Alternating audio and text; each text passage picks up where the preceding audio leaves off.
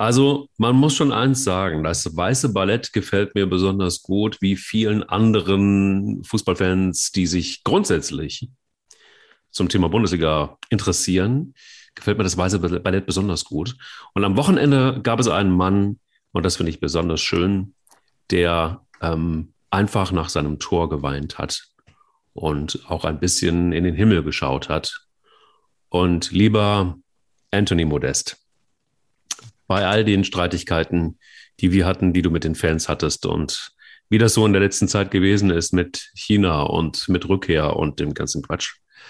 Wenn ein Fußballspieler und so eine Kante wie du, weil der Papa schon drei Jahre tot ist und Geburtstag hatte, als du das Tor geschossen hast, wenn ich richtig informiert bin, dann deinen Gefühlen freien Lauf lässt. Das tut der Bundesliga gut und dann braucht man vor allen Dingen, um das zu zeigen, eins nämlich Eier. Wir brauchen Eier. Der Podcast mit Mike Kleiss und Thomas Wagner. War das jetzt zu viel Rosamunde eigentlich, Thomas? Oder war das in Ordnung? Kann man das so da, stehen lassen? Das kann man einfach so stehen lassen. Deshalb habe ich auch gar nichts gesagt. Äh, in so einem Moment und bei familiären und dann auch echten Gefühlen ist alles erlaubt. Auch auf dem Fußballplatz bin ich 100% Team Kleis. Boah, das ist das einzige Mal. Und danke, lieber äh, Toni, dass äh, du im Grunde genommen derjenige bist, der dazu geführt hat, dass Thomas Wagner mir einmal in diesem Fußballpodcast recht gegeben hat. das ist ja auch schon mal was. Ja, ähm, da gibt es ja einiges zu besprechen, wenn wir über den Bundesliga-Spieltag drüber gehen und drüber bürsten. Das werden wir gleich tun. Aber vorher müssen wir natürlich auch mal gucken, wie war das eigentlich mit der Champions League und unseren, unserer Tipperei, unserer wilden Tipperei? Wir werden nicht besser, glaube ich. Wohl, ich glaube, du hast ein bisschen die Nase vorne im Moment. Das gefällt mir nicht. Ja, ich habe äh, auch drauf geschaut und äh, ich glaube, du hast ja sogar notiert. Ich glaube, ich habe einen knappen Sieg davon getragen, oder? Ja, sehr knapp. Es war sehr knapp, aber, aber es war so. Also, was wir machen. Ich, ich hatte wirklich hart Hoffnung, dass so der ein oder andere Besiktas zum Beispiel hatte ich ja irgendwie auf dem Zettel. Und das sah auch gut aus bei Besiktas, oder? Fand ich. Also es sah lange Zeit gut aus. Sie waren jetzt irgendwie natürlich unterlegen, ganz klar, aber es sah okay aus. Ja, also äh, ich würde sagen, das war schon das, was ich eigentlich erwartet hatte. Besiktas ist keine schlechte Mannschaft, die Kulisse ist da, aber der BVB musste noch nicht mal 100 Prozent geben, um letztlich einen äh, verdienten Sieg einzufahren. Also der Klassenunterschied äh, zwischen der Bundesliga und der türkischen Liga ist dann doch groß. äh, bei Frankfurt Fenerbahce war es nicht so klar zu sehen, aber letztlich ein verdienter Sieg für Dortmund. Gut. Ähm, und natürlich muss man sagen, um die Champions League dann abzuschließen, Machtdemonstration der Bayern. Barca ja. versinkt, im, versinkt im Mittelmaß. Ja. Äh, ein ehemals großer Verein, der sich komplett selbst zerlegt hat. Ähm, Leipzig mit einer deftigen Klatsche und Wolfsburg ohne Torchancen Punkt holen. Mehr ist dann eigentlich nicht drin. Ja, gut zusammengefasst. Danke Champions League. Wir gehen dann in die nächste Runde, wobei, also eins noch bei Barcelona, das hat mich echt erschreckt. Also da war ich wirklich so, dachte ich so, oh krass okay, also es liegt ja nicht alleine daran, dass Messi jetzt weg ist. Aber ähm, da ja, muss man schon ja sagen, dass Ronald Kuhmann irgendwie, der hat mir richtig leid getan. Also das ist ja auch so ein, also einer meiner Heroes irgendwie von früher. Da kommt dann wieder der, komplett das Rosamunde irgendwie durch. Also ich verstehe nicht, wie, Moment, jetzt muss ich mal gerade fragen, wie kann denn Ronald, Ronald Kuhmann, der sicherlich ein exzellenter Fußballer war ja. und auch ein leidlich guter Trainer, wie kann der denn ein Idol von dir sein? Also der steht doch eigentlich für alles, muss man mal ehrlich sagen. Das ist ein Haut drauf als Fußballer ja. gewesen, natürlich mit einem geilen Fuß, äh, mit Freistößen. Der hat sich mit dem Trikot von Olaf Thon den Arsch abgeputzt. Ja. Also jetzt auch nicht gerade zur deutsch-holländischen Entspannung äh, beigetragen. Ja. Also mir fällt zu Ronald Kuhmann viel ein. Ein, wie gesagt, Weltklasse-Fußballer, aber Hero. Puh, da muss ich jetzt sagen, muss ich jetzt dich doch ein anderes Regal einsortieren irgendwie. Ja, ins Oberste, weil, weil ich bin eigentlich ja vom, vom, von meiner Grundanlage auch eher ein Haudegen. Und okay. Ähm, als Feuerwehr, Ex-Feuerwehr des SC Baden-Baden war es auch immer so, dass ich da auch mitten reingegangen bin, wo es wehgetan hat.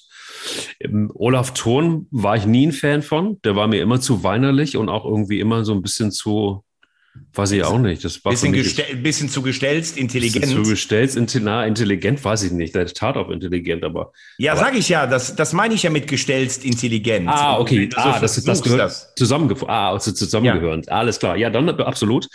Und deshalb, also die Geschichte mit dem Trikot, das hätte mir auch passieren können. Jetzt bin ich eher dunkelhaarig als blond.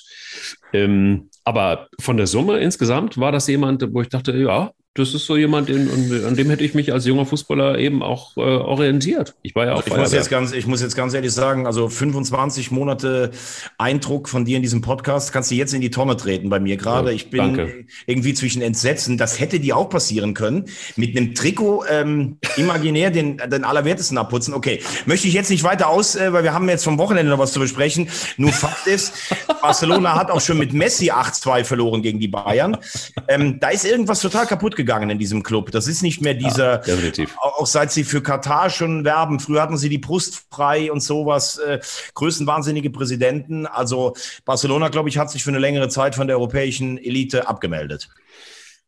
Absolut. Und ähm, da muss man ganz ehrlich sagen, Barcelona wird wahrscheinlich auch ein paar Jahre brauchen, bis immer wieder, bis die ganzen 17-Jährigen reif geworden sind. Das dauert ja eine Zeit lang. Und vielleicht müssen sie sich auch nochmal trainermäßig neu, neu, neu orientieren, irgendwann eines Tages ähm, dann wird wahrscheinlich ein ganz filigraner Techniker, der eher dann zu mir passt, Trainer werden. Wie, wie du Barcelona sagst. Barcelona. Barcelona. Das, ist eher, das ist eher der Mike Leis, den ich kenne. Also das muss ich jetzt wirklich ganz ehrlich, ja.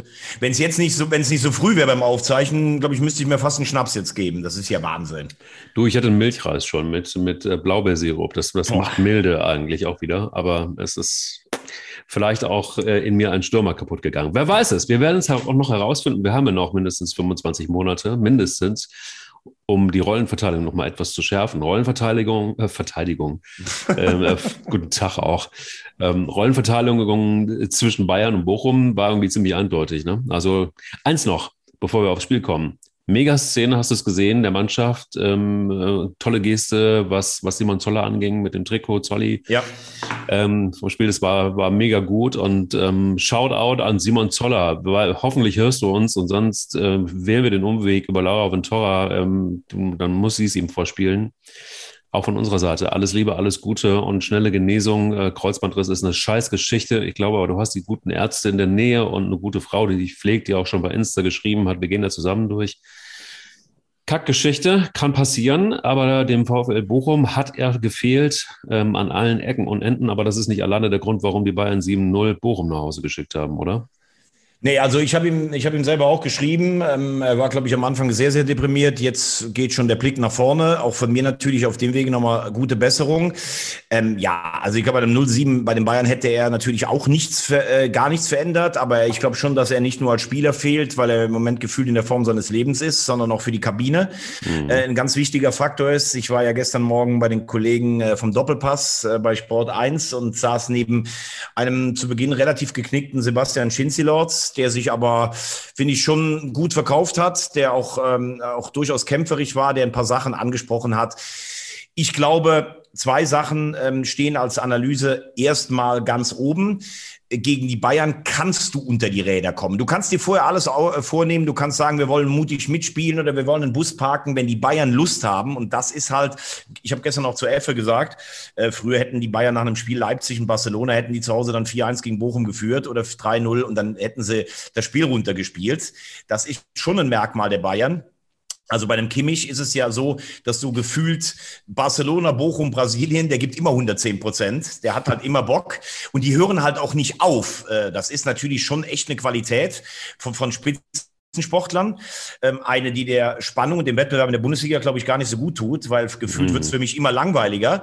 Trotzdem vor dem individuellen Willen des Leistungssportlers der Bayern dann großen Respekt. Und bei Bochum ist es einfach so gewesen, dass du irgendwann so unter die Räder gekommen bist. Ähm, dann, dann sagen Leute immer so platt oder Fußballfans, ja, da musst du ja auch mal in die Zweikämpfe kommen und so. Du kommst in gar nichts. Du bist halt immer zu spät. Äh, zu spät. Nur zwei Sachen sind mir dann doch aufgefallen. Ich finde das Defensivverhalten der Bochumer teilweise echt brutal naiv. Also bei einem Tor wurden sie, waren sie mit acht Mann in der gegnerischen Hälfte. Grundsätzlich auch mit Maxim Leitsch und mit Bella Konschab. Der eine ist 23, der andere ist 19. Das ist natürlich schon ein großes Risiko. Und das Zweite, und das vermisse ich so manchmal, weil sich so viele Mannschaften mittlerweile bei den Bayern abschlachten lassen. Eigentlich musst du so einer Mannschaft dann spätestens beim 4 oder 5-0 klar machen, ey Leute, ganz ehrlich, respektiert hier. Ihr seid einfach eine Klasse für, für euch. Aber mehr als fünf dürfen es bei uns auch nicht werden, weil es sonst echt äh, blamabel wird.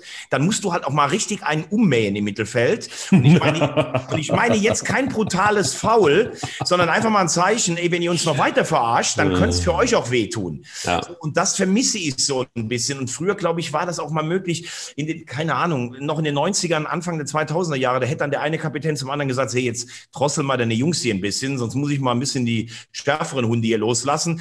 Ich weiß, das ist alles so frühere Fußballromantik auch, aber dieses permanente, die Bayern ziehen da 5-0, 6-0, 7-0, 8-0, 9-2 habe ich auch schon erlebt als HSV-Fan.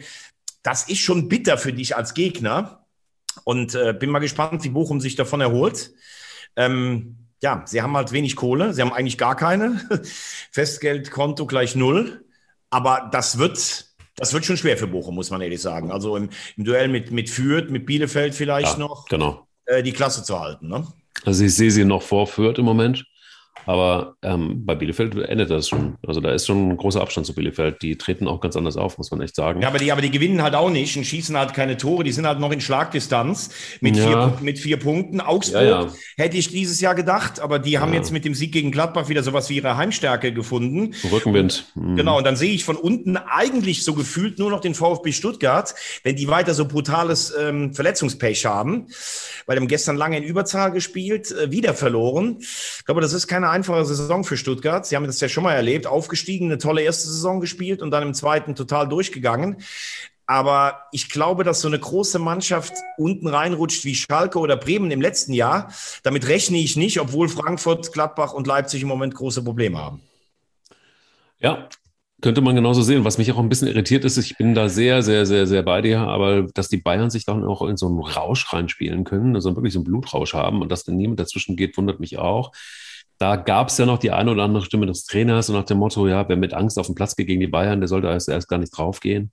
Wo ich dann auch so denke, ja, das ist jetzt aber auch so eine Fußballfloskel nach der nächsten. Da fehlt mir so ein bisschen die Idee, da fehlt mir auch so ein bisschen die Intelligenz und da fehlt mir auch ein bisschen ja, auch ein VfL Bochum, wofür die stehen, also auch dieser Verein steht, das hat mir total, also da habe ich überhaupt nichts von gesehen. Also diese Kämpfermentalität und äh, der, das Zusammen, äh, der Zusammenhalt. Ja, aber, aber das also, ist mir ganz ehrlich, das ist mir zu, das ist mir zu äh, viel zu pauschal runtergebrochen. Nein, nicht zu pauschal. Es, es nein, geht, nein, ja, aber, es geht aber, um die Einstellung. Also ja, aber in einem Spiel. Ich meine, letztes Jahr hat Bochum acht Boah. Spiele verloren in der zweiten Liga oder neun und hat jedes Mal im nächsten Spiel mit einem Sieg geantwortet. Die haben Spiele gegen Hannover in der Nachspielzeit gewonnen, obwohl sie in der 92. Ausgleich kassiert haben. Also dieser Mannschaft kann man alles absprechen, aber nicht die Mentalität. In diesem Spiel haben sie sich einfach fast wehrlos zur Schlachtbank führen lassen. Das war peinlich, habe ich gerade gesagt. Aber da lasse ich persönlich bei mir nicht diskutieren oder äh, über die Mentalität des VW Bochum. Die ist nämlich herausragend. Ja? Ja. Dann äh, bin ich äh, gespannt. Wir lassen uns darüber nochmal sprechen, in, äh, wenn wir fünf Spiele weiter sind, wie die Mentalität, wenn wer dann recht hat was die Mentalität angeht. Ich habe da eine andere Vermutung, auch wenn es jetzt erstmal platt klingt. Aber wir können das Thema gerne vertagen. Ne, wir, wir brauchen es nicht zu vertagen. Für mich gibt es, diese Mannschaft hat keine herausragenden ähm, Einzelspieler und äh, hat einen Wahnsinnszusammenhalt. Hat letztes Jahr, ich habe die Statistik gebracht, viele Spiele und Situationen in der Saison gedreht. Hat jetzt auch ein, das erste Heimspiel gewonnen, hat gegen Hertha mit ein bisschen Pech verloren und werden jetzt mit einer indiskutablen Leistung 7-0 vom Platz gefegt. Aber daran nach einem Spiel die Mentalität festzumachen, das ist mir wirklich zu platt. Zu populistisch. Ja. Also heute hast du die ganze Bandbreite. Kuhmann-Verehrer, Rosamunde, populistisch. Also was in den ersten 13 Minuten, das ist ja Wahnsinn, was du hier schon, also stark, finde ich wirklich. Ja, du, das, das, das muss einfach auch manchmal sein. Manchmal geht mir auch diese Positivrederei dann irgendwie einfach aus. Das ist alles nur noch schön und, und alles nur noch toll und gegen die Bayern kann man sich auch mal abschlachten lassen und so weiter. Das geht, das ist mir dann so einfach. Ja, aber das ähm, sagt ja gar keiner nur schön. Ja, doch, du sagst, gegen Bayern kann man äh, verlieren. Nein, gegen Bayern kann man auch nein, hoch verlieren. Nein, nein, ich habe was Worte. anderes gesagt. Du musst schon richtig zuhören. Na komm, dann Ich habe gesagt, Barcelona hat acht bekommen. Letztes Jahr haben andere Mannschaften sechs, sieben bekommen. Selbst Dortmund hat schon fünf bekommen. Es ist kein Wunder, dass Bochum hoffnungslos unterlegen ist. Und man kann sie für dieses Spiel auch in Busch und Borke verurteilen. Aber an einem Spiel, eine Nein, das meine ich ja gar nicht. an einer Mannschaft, die zwei Jahre nur positiv ist und dann über Mentalität zu sprechen, das würde ich mir, wenn ich jetzt Bochum mal Verantwortlicher wäre, ganz klar verwehren.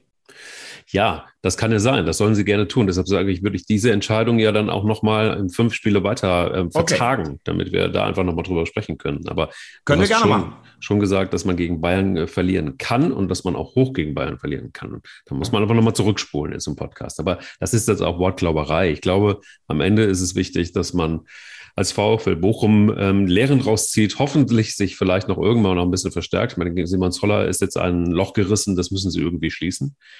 Ähm, aber du hast recht, auch in der Kabine. Das sagt dann, glaube ich, jeder, der in der Mannschaft ist. Mal gucken, wie es mit Bochum weitergeht.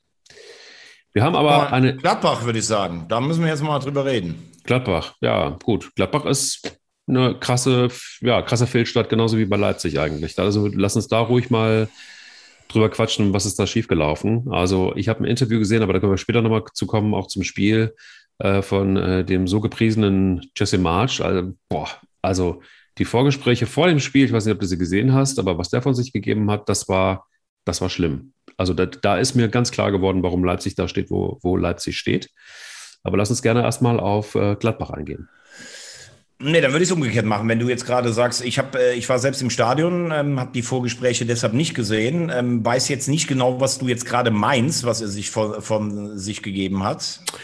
Also, um es zusammenzufassen, Jesse March hat gesagt vor der Kamera bei Sky, ähm, für ihn ist es nur wichtig, dass das Zusammenhörigkeitsgefühl und die Mannschaftsleistung stimmt ähm, und dass man immer zu jeder Zeit den totalen Willen hat, ähm, ein Spiel zu gewinnen. Das ist für ihn entscheidend und das ist für ihn auch die Taktik übrigens. Also er wurde ganz explizit nach der Taktik gefragt. Und wo ich dann so gedacht habe, boah, das war so einen, eine Worthülse hat die andere gejagt. Es waren sehr konkrete Fragen, also was wollen Sie jetzt tun, wie sieht das aus und so weiter. Dass er sich natürlich vor einem Spiel nicht direkt hinstellt und jetzt alle die gesamte Taktik verrät, ist klar. Aber er wurde ja letztendlich einfach nach Grund, nach dem Grundbesteck gefragt. Da war der total, da hat er nichts gesagt. Es war eine einzige Worthülse. Und das war mir zu, wie soll ich sagen? Also, das war schon fast Klinsmannesk. Also so dieses, dieser, dieser positive Spirit, dieses ständige in, ähm, ähm, in, in Watte packende ähm, ähm, äh, Gelaber, ehrlicher, ehrlicherweise. Ähm, nichts Konkretes, keine Idee. Der Typ hat keine Idee. Da, so kam es rüber.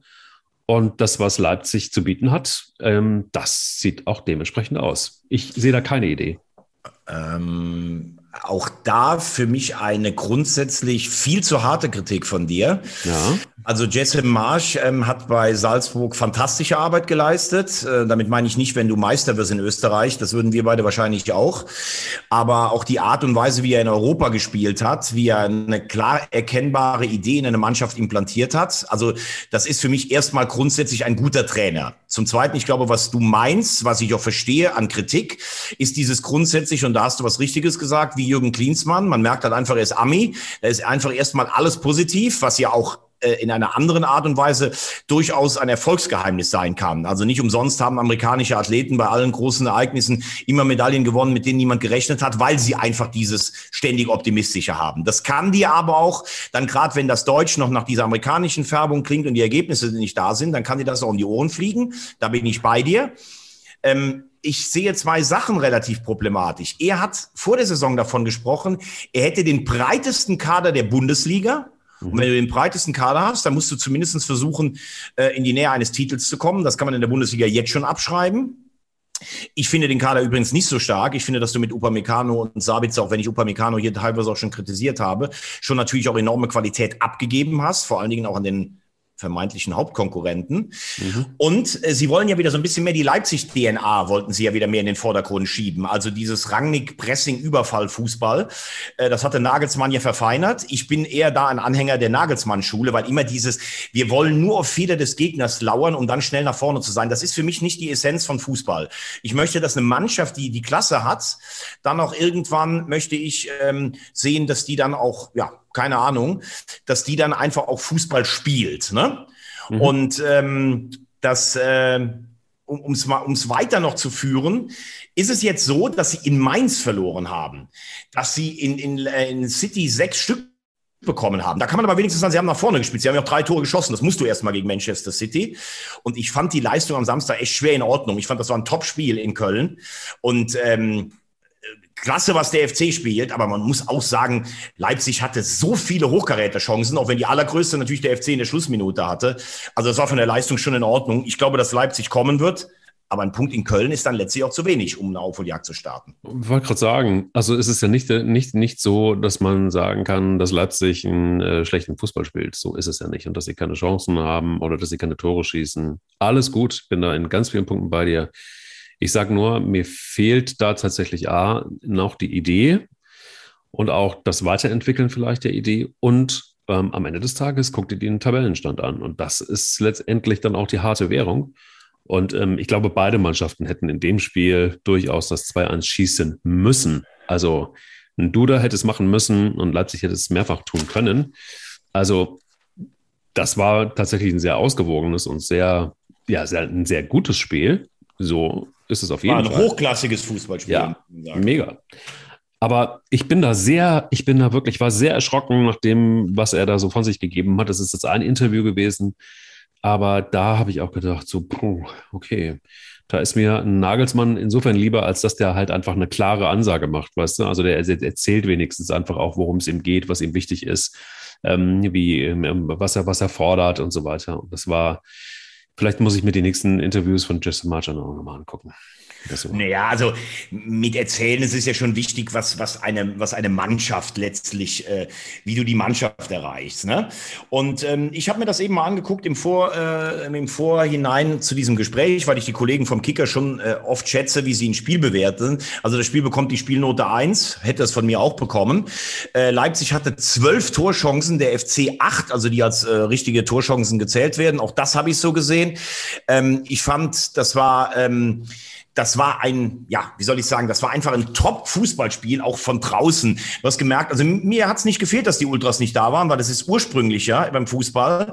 Ähm, da wird eine Grätsche gefeiert, ansonsten ist das ja sehr durchchoreografiert. Also klar, fände ich es gut, wenn, wenn die ihren Boykott aufgeben würden, aber mir hat es an der Stimmung nicht gefehlt. Das will mhm. ich, ne? Mhm. Ähm, und ähm, ich habe schon gesehen, dass Marsch seine Mannschaft erreicht. Äh, vor allen Dingen, was, bei, was Leipzig für ein Tempo gespielt hat. Du musst mal überlegen, die haben am Samstag gegen die Bayern gespielt. Ja. Die waren am Mittwoch bei City und die waren am Ende, auch wenn der FC natürlich alles reingehauen hat, konditionell eigentlich die fittere Mannschaft. Also das ist ein Skiri, der ist ja das Laufwunder der Bundesliga, dass der auf Kölner Seite Krämpfe hatte in der 83. Minute, das zeigt schon, was Leipzig für ein Tempo gegangen ist. Also es war ein absolutes Sahnespiel gegen einen FC, wo du dir die Augen reibst und denkst, das habe ich seit 20 Jahren hier nicht mehr gesehen. Ja. Das haben die eigentlich für einen Mist in der Vergangenheit gespielt. Also absolut alles in Ordnung. Klar wird der irgendwann auch, das ist ja nun wirklich, da müsste ich jetzt ins Phrasenschwein für bezahlen. Natürlich wird der auch an Ergebnissen gemessen irgendwann. Aber mir kann nach dem Spiel keiner sagen, dass dass Marsch die Mannschaft nicht erreicht. Das habe ich damit gemeint. Mhm. Und noch, noch, ein, noch ein kurzer Punkt, ähm, den hatten wir hier auch schon.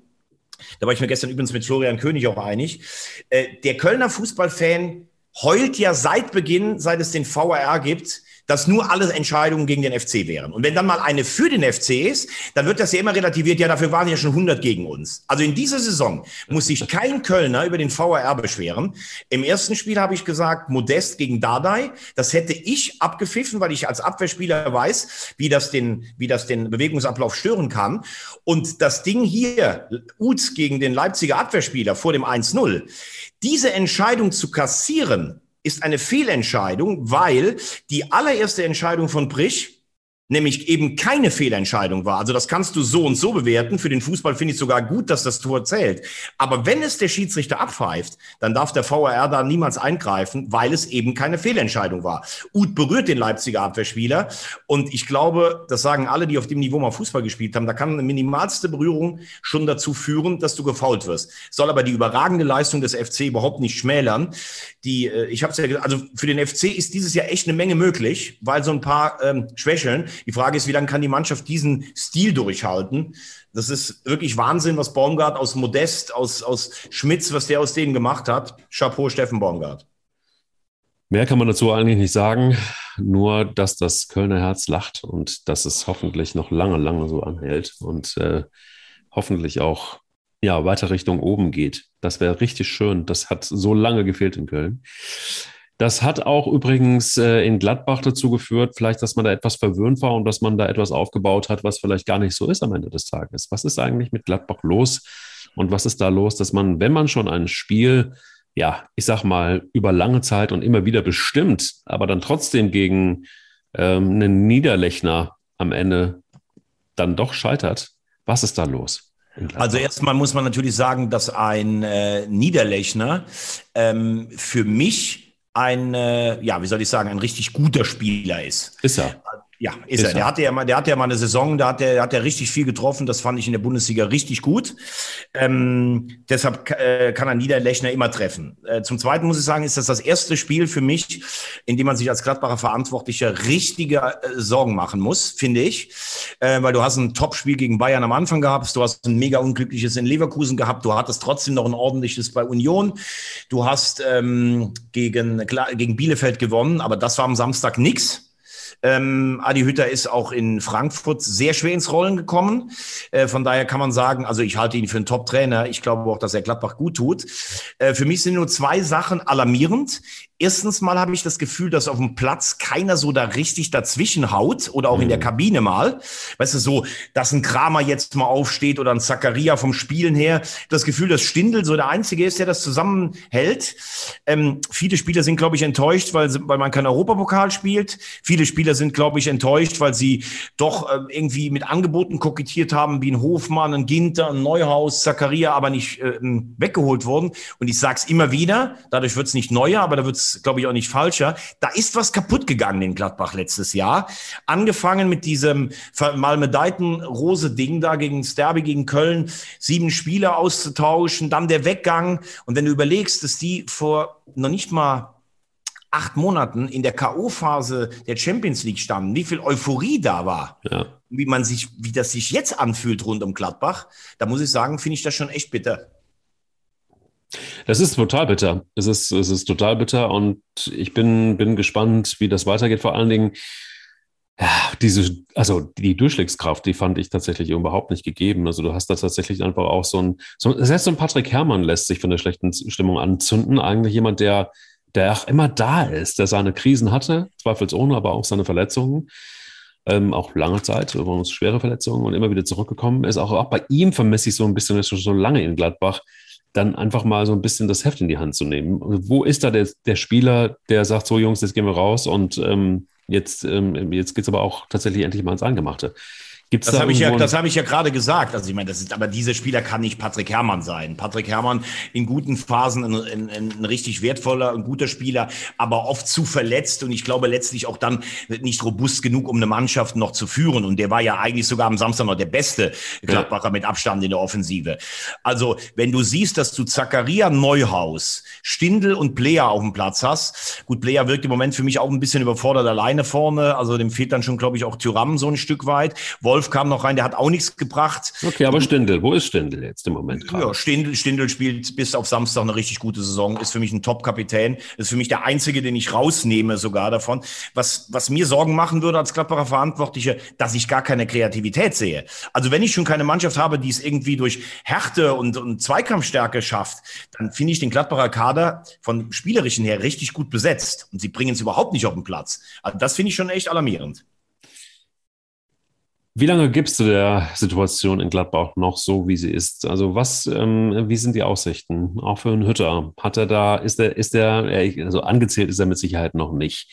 Das wäre, glaube ich, noch wirklich ein bisschen früh. Aber noch zwei Spiele, die verloren gehen und dann brennt die Hütte doch richtig, oder? Ja, vor allen Dingen hat man ja, hat man ja jetzt ein schweres Programm. Ne? Man ja. kommt mit, mit, äh, mit Marco Rose und dann muss man nach Wolfsburg, also Dortmund und Wolfsburg. Ähm, wenn die beiden Spiele verloren gehen sollten, ich glaube, dass es dann richtig hektisch wird. Ich glaube allerdings auch, dass ähm, das hat man ja bei Max Eberl gesehen. Der hat ja sogar zu Marco Rose letztes Jahr noch gehalten, als ich ihn schon lange rausgetan hätte. Mhm. Ähm, also äh, Max Eberl ist jemand, der ein, der sich nicht von irgendwelchen Stimmungen treiben wird. Und äh, dass Adi Hütter ein Top-Trainer ist, das hat er auch all seine Stationen bewiesen. Punkt. Ich ähm, weiß nicht, ich könnte mir eher vorstellen, dass er dann im Winter vielleicht sogar was im Kader verändern würde und würde sagen, bei dem einen oder anderen Spieler, komm, den verkaufe ich jetzt noch, bevor ich gar nichts mehr kriege und eine andere Mentalität reinbringen. Es ist eine schwierige Situation, aber auch das gehört mal dazu. Ähm, gefühlt ähm, gab es bei Gladbach in den letzten zehn Jahren eigentlich nur zwei, dreimal schwierige Situationen. Hier, das ist eine schwierige, gar keine Frage. Äh, die Frage ist auch immer, wie oft hat dann ein Eberl, der natürlich, das ist ja sein Werk alles. So, ne? genau, das wäre, sorry, dass ich dir da ins Wort falle, aber genau das ist mir gerade eben auch gekommen. Ist das auch zum großen Teil des Verschulden des Max Eberl, dass er nicht rechtzeitig gehandelt hat und Rose rausgeschmissen hat, weil dann kam ja im Grunde genommen die Negativspirale weiter nach unten. Das äh, würde ich im Nachhinein immer noch sagen, das habe ich auch damals gesagt. Ich hätte mich irgendwann von, von Rose getrennt. Mhm. Ähm, was alles überhaupt niemals etwas an der Note 1 plus, die man Max Eberl für sein Wirken bei Gladbach geben muss, ändern würde. Ähm, aber du kannst ja, er, er hat es durchgezogen und sie sind letztlich nur Achter geworden. Aber es ist ja jetzt nicht grundsätzlich etwas kaputt gegangen, indem du abgestiegen bist oder sowas. Also im großen Ganzen. Ich glaube, dass halt im Innenleben der Mannschaft irgendwas ja. kaputt gegangen ist. Das habe ich ja. ja gesagt. Ne?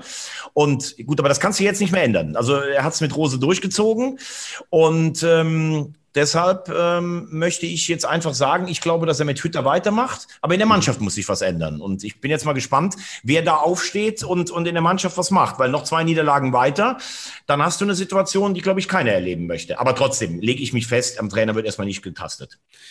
Herzlichen Glückwunsch an dieser Stelle für dich, ähm, Thomas. Du hast das prophezeit und ähm, da muss ich echt sagen, Chapeau. Äh, kurze Randnotiz, Hertha hat gegen Fürth 2-1 gewonnen und du hast es gesagt, so schlecht ähm, wie sie gemacht wird, ist die Mannschaft nicht und so schlecht wie der Trainer gemacht wird, ist er nicht. Der wird sich schon so langsam, aber sicher dann irgendwie nach oben hangeln und langsam, aber sicher hangelt er sich nach oben, ist mit Platz 9, sechs Punkte, ähm, genauso wie Union Berlin. Ähm, also das, äh, die, diese Trendwende, beziehungsweise dieser Trend erstmal dahin, da ist er dann irgendwie auch verdammt gut, ist der Thomas Wagner.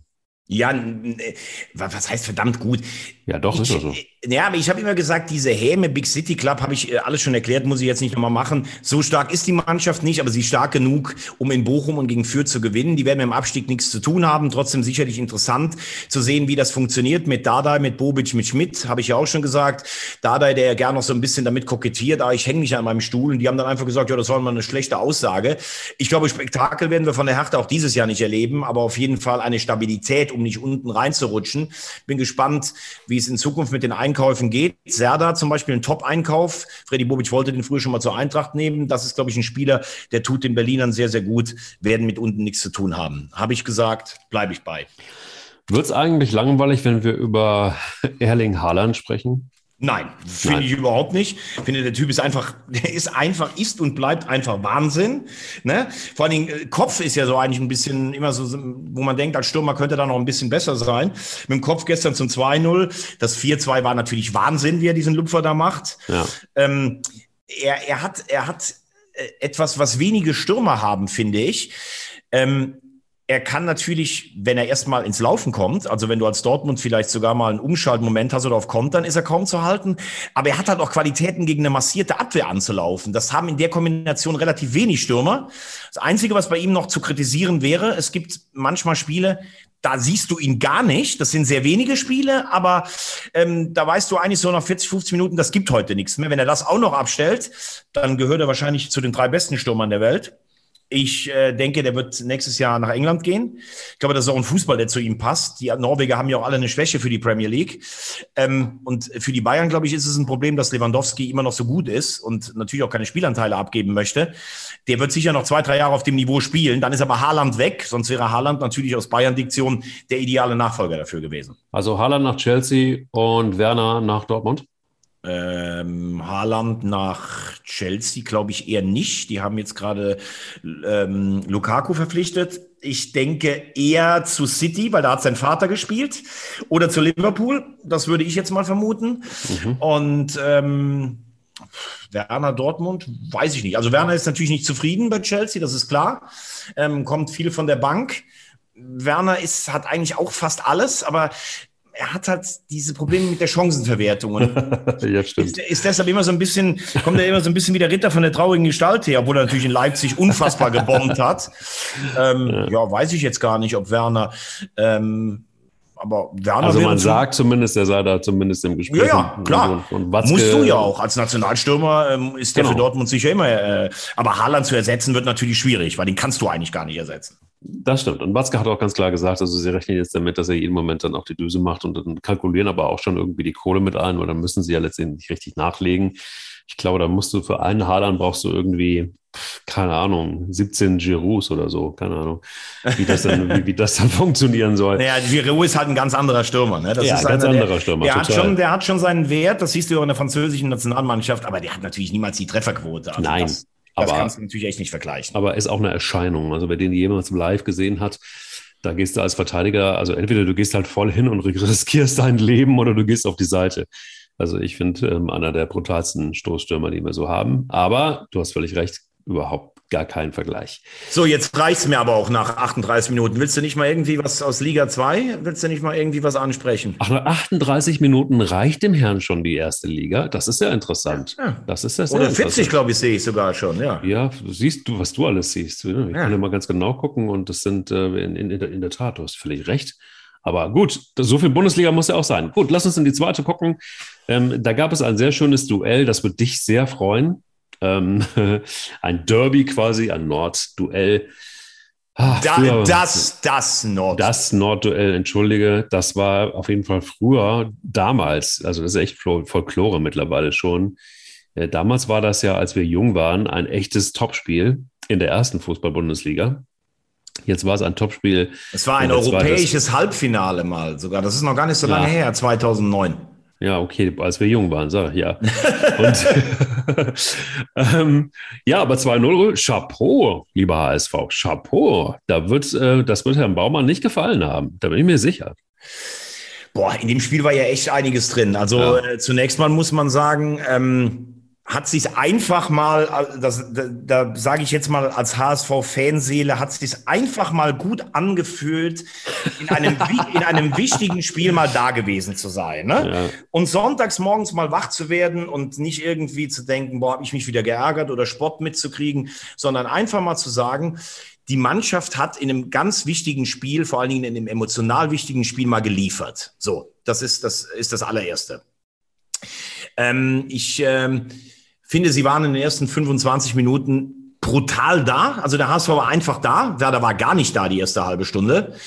Und dann ist es natürlich ein unfassbar hektisches Fußballspiel auch geworden mit einer, oh, mit, ja. einer mit einer Anzahl von, von ganz, ja, ganz engen Entscheidungen. Also die erste ist natürlich gar nicht eng. Also was Christian Groß, den ich hier auch schon mal echt gelobt habe, wenn du als Viertligaspieler dann plötzlich Bundesliga und zweite Liga spielst, äh, was den da geritten hat, den, den äh, Heuer Fernandes umzutreten, also dann hat er sich erst noch beschwert. Also das war ja keine gelb-rote Karte, das war ja dunkelrot. Dunkelrot, ja.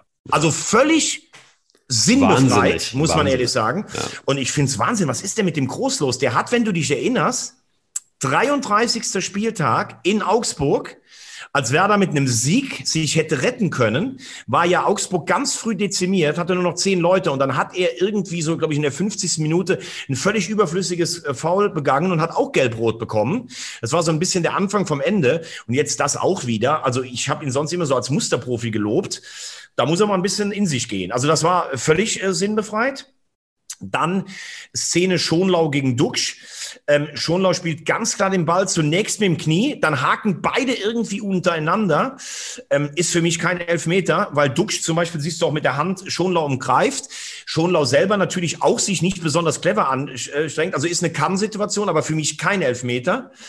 Ähm, dann dieser Freistoß von Duxch, ein Wahnsinnsfreistoßtor, finde ich. Und da muss ich jetzt dann auch mal ganz klar sagen, was ist bitte mit Mitchell Weiser los? Also, dass das nicht jeder Fernsehzuschauer weiß vielleicht oder nicht jeder Zuschauer im Stadion. Aber als Profi der Regel, die man seit 2019, die es gibt, nicht zu wissen und völlig überflüssigerweise in die Mauer da reinzurennen bei diesem Freistoß. Ja. Geil übrigens, wenn du vom Namen guckst, wie Haier, dem fällt das nämlich direkt auf, Moritz Haier. Also Weiser läuft in ihn rein und Haier legt dann auch so fast noch den Arm so ein bisschen väterlich drum und denkt so, naja, bleib du ruhig mal bei mir, also ohne den jetzt zu ziehen, sondern eher schon so wissend, und guckt dann auch den Schiedsrichter schon an. Der wusste, der kannte die Regel auf jeden Fall. Top. Ähm, die gelb-rote Karte gegen, äh, gegen Schonlau ist für mich eine glatte Fehlentscheidung, weil ich gar nicht weiß, wo soll denn der hin? Der dreht sich weg und geht weg und der Schmidt rennt voll in den Rhein. Ähm, also ich würde sagen, in der ersten Hälfte wurden knappe Entscheidungen eher ähm, pro HSV getätigt. In der zweiten Hälfte war er dann aber eher klar pro Werder mit dieser gelb-roten Karte. Werder hatte eigentlich bis zum Schluss die Chance, ins Spiel zurückzukommen. Was Füllkrug da verballert hat oder Velkovic zum Beispiel an großen Chancen. Äh, das war bitter.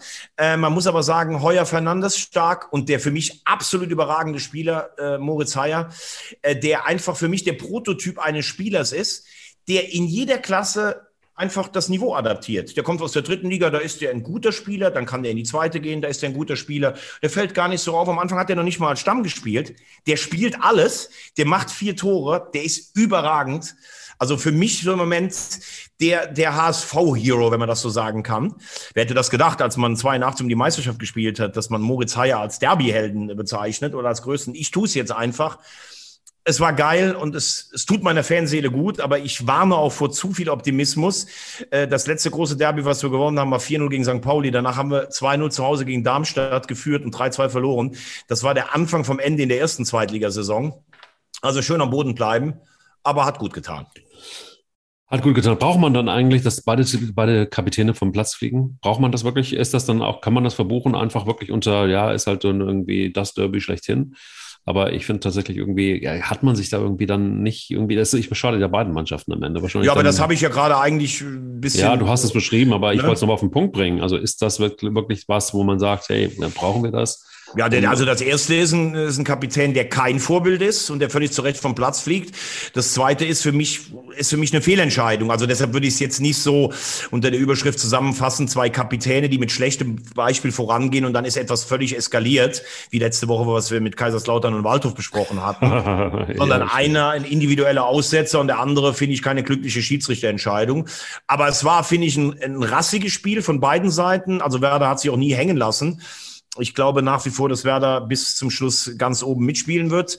Es war eine sehr stimmgewaltige Kulisse und es war irgendwie so ein Zweitligaspiel, wo man das Gefühl hat, oh, da sprechen dann noch andere mal drüber am nächsten Tag. Also der normale Fußballfan, oh, Werder hat gegen den HSV gespielt. Das interessiert dann doch schon viele, weil beide Mannschaften ja immer noch auch bei der Einzelnutzung, zum Beispiel bei Sky spielen immer unter den ersten zehn äh, immer noch sind, äh, obwohl im Falle des HSV, wie gesagt, schon das vierte Jahr ähm, äh, Zweitklassigkeiten. Ich glaube, wir sind immer noch die Nummer fünf von den Nutzungszahlen in Deutschland. Das muss man sich mal vorstellen. Paderborn ist durch, ne? Das überlasse ich jetzt dir. Da sage ich jetzt nichts zu. ich finde schon. Du, also, hast, du mal gesehen, so hast du mal gesehen zwischen Platz eins und zehn, glaube ich. Ja. Und ja, no, zwölf eigentlich sogar. Zwölf sind es vier Punkte. Das ist ja. Wahnsinn. Also das ja. ist wirklich Wahnsinn, muss ich ja. sagen.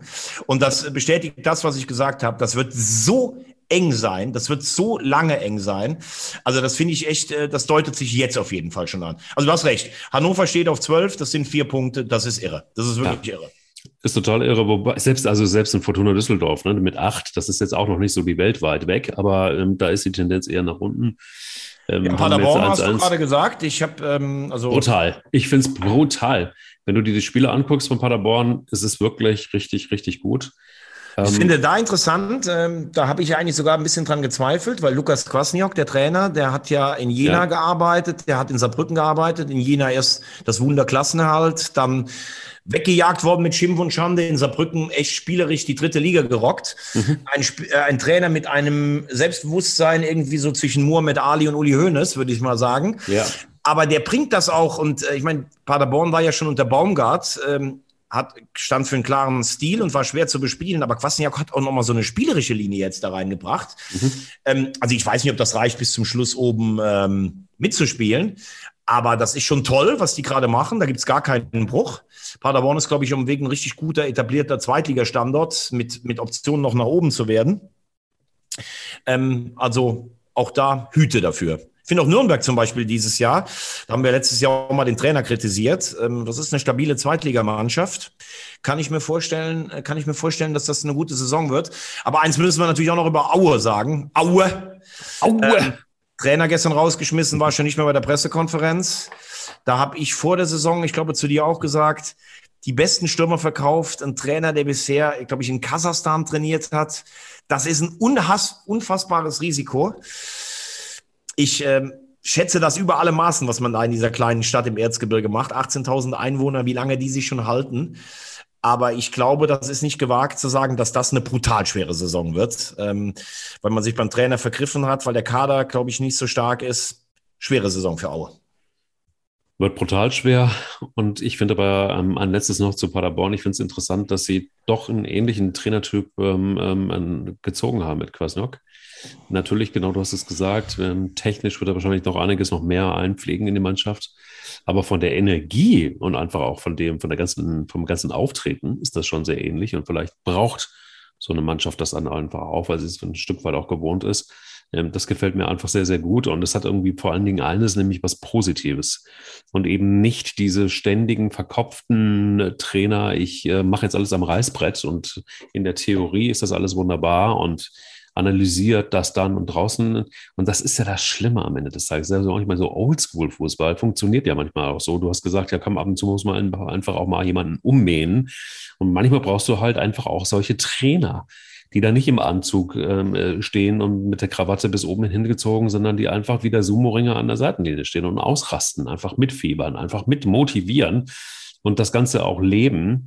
Das ist halt einfach auch das Spiel. Und schön auch zu sehen, dass das noch geht und dass es die noch gibt. Oder auch, dass es junge Trainer gibt. Wie, wie alt ist Kwasniok? Der ist ja auch erst irgendwie paar 30 oder so, oder? Ja, der, ist, der kommt ja aus der 39, 39. Kommt aus der Nachwuchsschmiede vom KSC. Genau. Aber, aber ich muss jetzt ganz ehrlich sagen, Jetzt möchte ich mal was sagen. Na komm. Also jemand, der Ronald Kuhmann verehrt.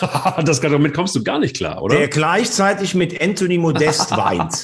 ja. Der auf der anderen Seite nach einem heftigen Spiel sogar vielleicht bei Bochum Grundsätzliches anzweifelt. Ja. Wer die Eier hat heute Max Eberl zu kritisieren und wer sich jetzt eigentlich als neuer Erzbischof der konservativen Stadt Paderborn in bringt. Muss ich ganz ehrlich sagen, der hat heute so viel Facetten gezeigt und der hat vor allen Dingen eins. Oh, ich bin ein bisschen gerührt. Der hat ein, der hat wirklich eins. Hat er wirklich? Hat er wirklich? Hat er wirklich? Hat er wirklich? Rieseneier.